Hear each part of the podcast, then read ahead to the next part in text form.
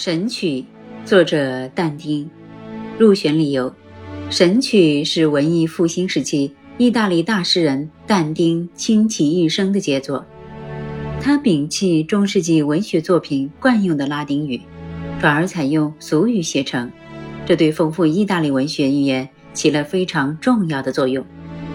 这部经典之作涉及政治、哲学、科学、神学、诗歌、绘画。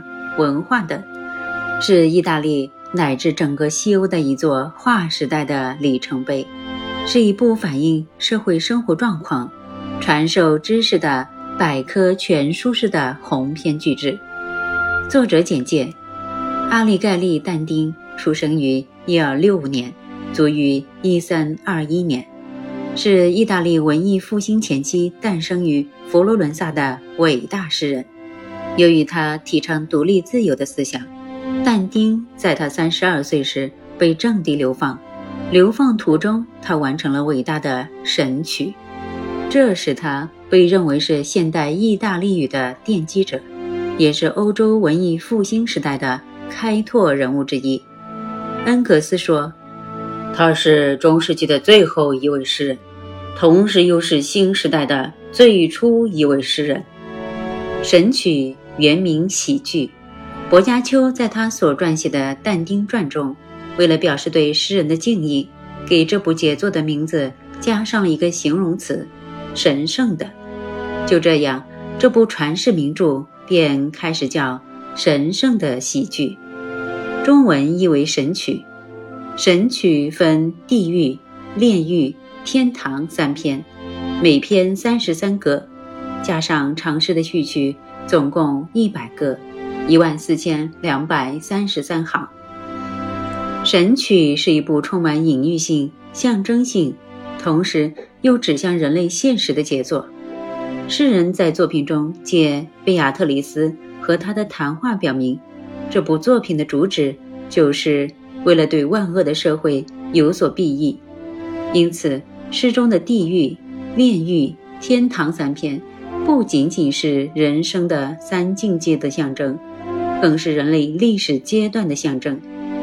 从人生的角度来看，地狱象征人生路上遇到的黑暗、丑恶；炼狱象征人对自己所犯罪恶过错的忏悔和改过；天堂则象征人圆满的一生结束后走向天国，与上帝相见。全诗以但丁的第一人称叙事，以在人生的中途，我迷失在一个黑暗的森林之中。这句自白开篇，描述了我误入一座黑暗的森林，象征罪恶，被三只猛兽拦住去路，一只母狼象征贪欲，一只狮子象征野心，一只豹象征骄奢淫逸。后在古罗马诗人。维吉尔灵魂的带领下，穿过地狱、炼狱，然后又由但丁当年的恋人贝亚特里斯的灵魂带领游历天堂，见到上帝的故事。这一过程正是人生迷茫，走出迷茫，见到光明的浓缩。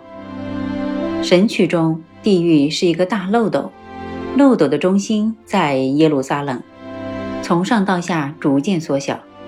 地狱共九层，第一层是后判所，生于耶稣基督之前而未能接受洗礼的古代异教徒的灵魂再次候审。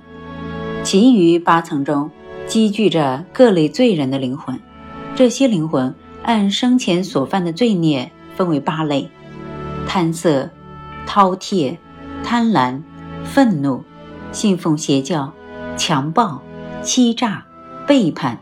每一类各占据一层，这个大漏斗中，越在下面的灵魂，生前的罪孽越深重。控制漏斗顶端的是魔王撒旦，想超脱的灵魂必须从魔王的尾巴爬过地心，才能来到炼狱。炼狱如同一座高山，位于和耶路撒冷相对的地球另一面的大海中。炼狱。又称境界，分为七级，加上境界山和地上乐园，共九层。生前虽犯有罪过，但程度较轻，已经悔悟的灵魂，按人类的七大罪过：傲慢、嫉妒、愤怒、怠惰、贪财、贪食、贪色，分别在相应的炼狱层修炼悔过。灵魂只有在这里忏悔赎罪，经过七层修炼，才能到达山顶，深入天堂。诗中。在境界山顶的地上乐园，引领但丁经过地狱的维吉尔隐退。早年的恋人贝亚特里斯出现，引他走向天堂。天堂又分为九层，这里都是人类善良人的灵魂：行善者、虔诚的教师、立功德者、哲学家和神学家、训教者、正直的君主、修道者、基督和众天使。越往上层的灵魂越高尚，而只有越过这九重天，才能到达真正的天堂，与三位一体的上帝相见。在这里，贝亚特里斯引导但丁游历天堂九重天，在九重天之上的天府，但丁得以与上帝相见。但上帝的形象就如同一闪的电光，迅即消失。神曲也由此戛然而止。在经过地狱、炼狱、天堂的一路上，但丁遇到各种各样的灵魂，有罪人，也有伟人。但丁和他们一一交谈，正是借用这种形式，诗人表达了他对历史、神学、哲学、艺术、政治、科学等一系列问题的观点，系统地阐述了。他在这些问题上的看法，因此这部文学杰作也恰到好处地对中世纪的历史、神学、哲学、政治、文化等做了一个系统的总结，这使它成了一部富于艺术性的中世纪的百科全书。不管在艺术方面还是在内容上，但丁的《神曲》都是文学史上最卓越的杰作之一。正如歌德所言。但丁是具有造型感的天才，在《神曲》中，他运用想象的目光，把事物看得那样清晰，从而用鲜明的轮廓把它勾画出来。